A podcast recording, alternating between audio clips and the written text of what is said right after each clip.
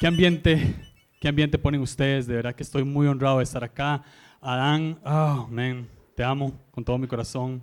Gracias por esto. Eh, él tiene una pasión increíble por esta iglesia y por cada uno de ustedes. Lo vi en dos minutos. De verdad que creo que voy a honrarlo de esta manera.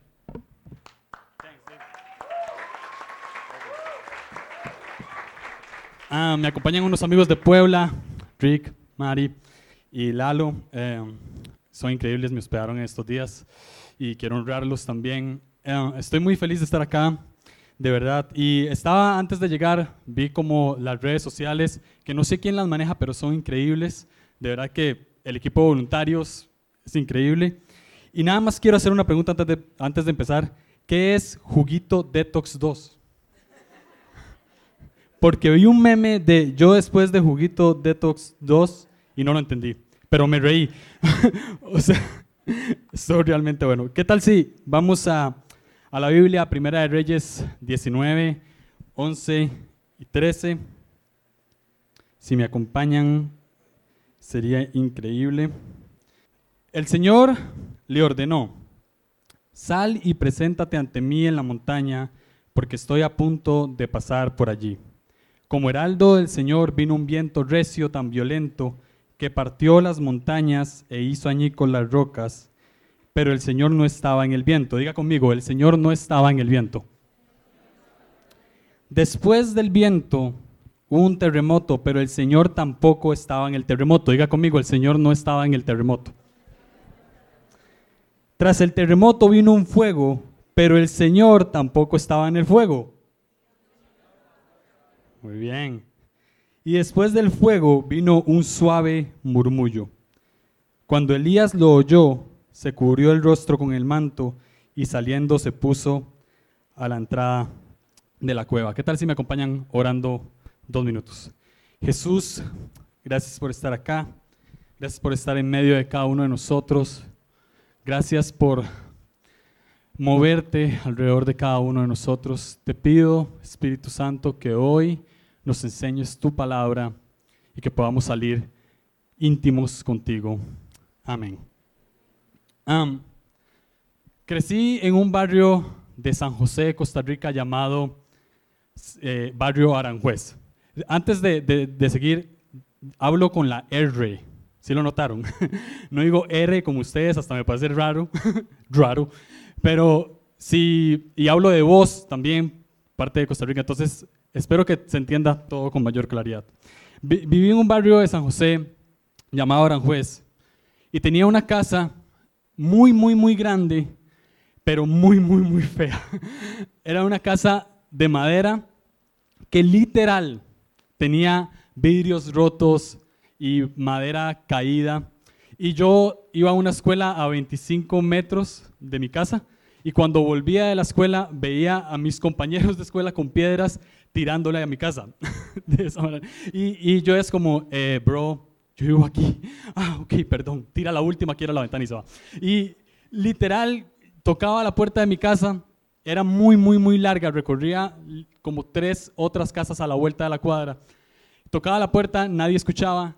Y tenía como, como un, un toque, no sé si se entiende, pero era como meter la mano por la ventana con, un, con una varita, con un palito y abría la puerta, porque obviamente las ventanas estaban rotas. Entonces abría, podía entrar, llegaba a mi casa y ahí tuve como muchos tiempos, eh, suena muy feo y no quiero dar lástima, pero sí tuve muchos, muchos momentos de soledad.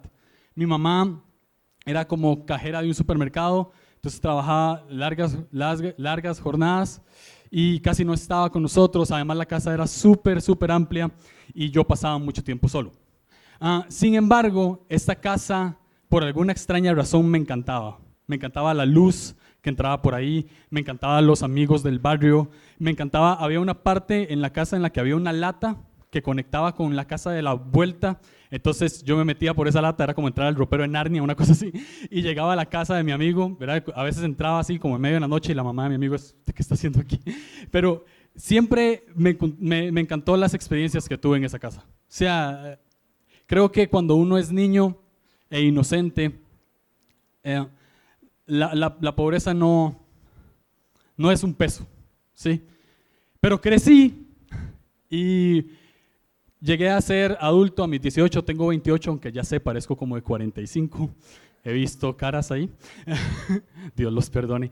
Pero em, el que se rió se sintió perdonado por Dios. Pero em, recuerdo que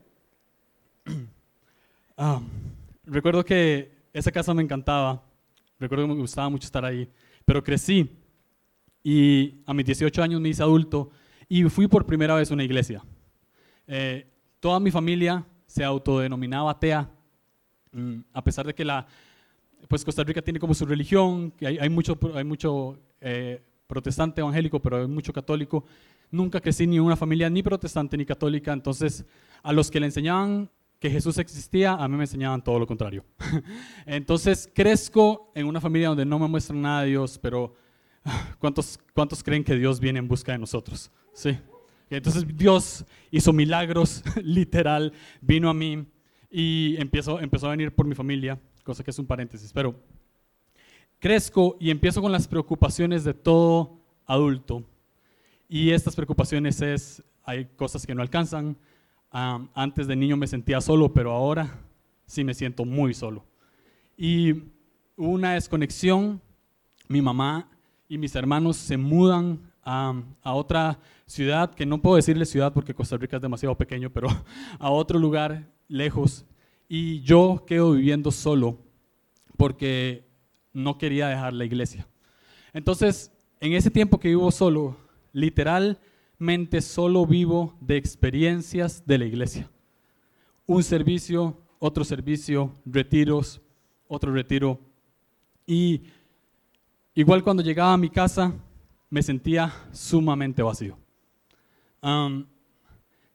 vivía la soledad de una manera muy fuerte porque la persona que yo quería agradar, la persona con la que yo quería jugar no estaba. Mi mamá no estaba, mis hermanos no estaban. Y aunque tenía comunidad en mi iglesia, no, no me sentía tan importante para ellos. Y luché mucho tiempo con el hecho de no sentirme importante y no sentirme alguien. Ahora, les cuento toda esta historia porque si, leemos eh, los versículos que leí anteriormente, Elías está en un momento de soledad. Para ponerlos en contexto, Elías viene de derrotar a 450 profetas de un Dios falso. Él viene de hacer descender fuego del cielo, literalmente fuego del cielo, y derrotar a 450 profetas de otro Dios, demostrándoles que el Dios en el que usted y yo creemos es real. Lo hizo de una manera increíble. Probablemente alguien por allá, el que digo, uh, también hubo otra persona ahí que, uh, dijeron wow un montón de personas. Fue algo increíble, fue una experiencia increíble. Sin embargo, cuando Elías derrota a estos 450 hombres, recibe la amenaza de una sola persona y huye. Y yo siempre me he preguntado que me parece ridículo derrotar a 450 hombres y no sentirme valiente después. ¿Si están conmigo? Es como, o sea, acabo de derrotar a 450 personas. Y cuando alguien me amenaza, huyo. Es como, hey, vamos. o sea, por una amenaza. Y la Biblia dice que tuvo miedo y se fue a esconder en una cueva. Y lo más increíble de todo es que Dios lo iba a buscar a la cueva todo el tiempo. Le iba a servir.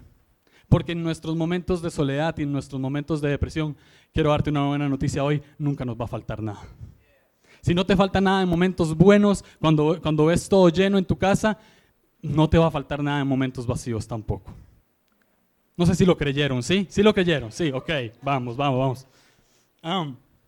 Entonces, vemos a Elías escondido en una cueva y le sucede esto que leí anteriormente. Llegó Dios a buscarlo y hubo un gran terremoto. Y Elías pensó que Dios estaba en el terremoto, pero no. Elías pensó que Dios estaba en el fuego, pero no. Elías pensó que Dios estaba en el viento, pero no. ¿Qué pasa? Yo iba de experiencia tras experiencia queriendo encontrar a Dios. En cada servicio decía, aquí está Dios porque lo siento. Y sí, Dios estaba ahí, Dios estaba en medio de cada uno de nosotros. Pero yo pensaba que Dios solamente se encontraba en milagros. Muy bien. Yo pensaba que Dios solamente se encontraba en el servicio de cada domingo. Yo pensé que Dios solamente se encontraba en bautismos, en, encuentros, en retiros. Y cuando llegaba a casa, me metía en una cueva. Vivía la experiencia de descender fuego del cielo, de ver a Dios haciendo milagros, pero llegaba a casa y me metía en una cueva. Triste. Y yo no sé en qué situación estás vos, porque te puedes venir, puedes venir a este servicio y puedes sentir el fuego que hay en este lugar, porque lo hay. Lo hay desde que, desde que viniste. Puedes derrotar hoy a 450 vicios que tengas, a 450, no sé, deseos que tengas, 450 problemas que tengas. Pero mi pregunta es, cuando llegues a tu casa, ¿te vas a meter en una cueva? ¿O vas a seguir intimando con Dios? ¿Por qué? Porque experiencias, y quiero que esto, por favor, se lo tatúen en su corazón. experiencias no le ganan a intimidad con el Espíritu Santo. No le ganan. Puedes sentir todo acá, estás sintiendo todo acá. Pero allá, cuando venga el problema, cuando venga la amenaza, ¿cómo vas a reaccionar? Y no crean, me estoy predicando ahorita mismo. es como tener un espejo al frente. Ahora, Dios va a buscar a Elías porque eso es lo que Dios hace. Muchas veces pensamos que, nosotros vamos corriendo tras de Cristo y que Él es incansable. Y que vamos y vamos y vamos y, a veces vamos de rodillas tratando de, de encontrarlo, tomando agua, cansados.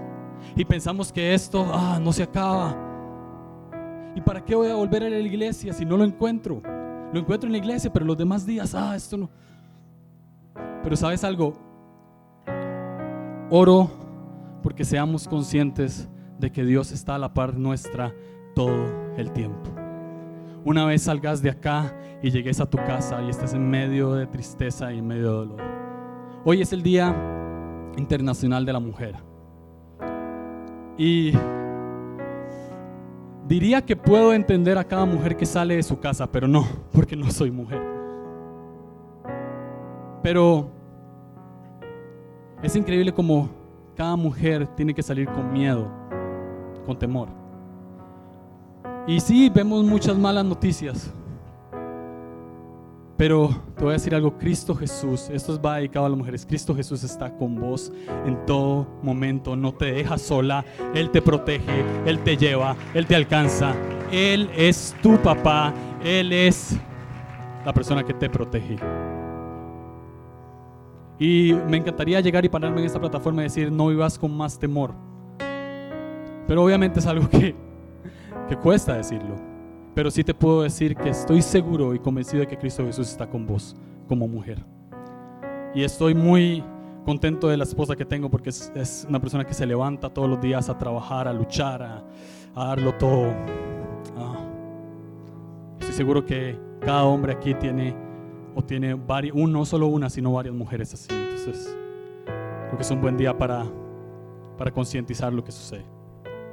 Pero volviendo a la predica, um, sé que hay muchos momentos de soledad y de tristeza y de dolor, pero Cristo Jesús te está buscando en la cueva. Sin embargo, hay algo que sucede. Manda un terremoto. No está en el terremoto. ¿Qué quiere decir eso? Que manda otra experiencia. Y vos lo vas a buscar a la experiencia otra vez. Otra vez lo vas a buscar al siguiente servicio. Otra vez lo vas a buscar en el siguiente retiro. Otra vez lo vas a buscar en, en la siguiente predicación que te transformó la vida. Y aunque está ahí de cierta manera, no está ahí para intimar con vos. Viene un viento y vamos a buscarlo tras el viento, en el siguiente milagro financiero, en el siguiente milagro de sanidad. Y la persona se sana, yeah, Dios está ahí, y me vuelvo a meter a la cueva. Luego viene un fuego. El fuego es el último de las señales que se mandan, porque fue el último que Elías hizo. Elías tiró el fuego y Elías, yeah, aquí está Dios. Ahí se ven 450 profetas. Aquí está Dios conmigo, ese es el verdadero. Y se va a la cueva. Entonces Elías sale, ve el fuego. Yeah, aquí está Dios otra vez. Miren todos, este es el Dios verdadero. Y Elías empezó. Y no encontró a Dios. Todo queda en silencio.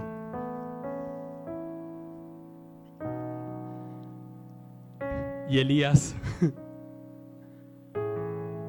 dice, wow,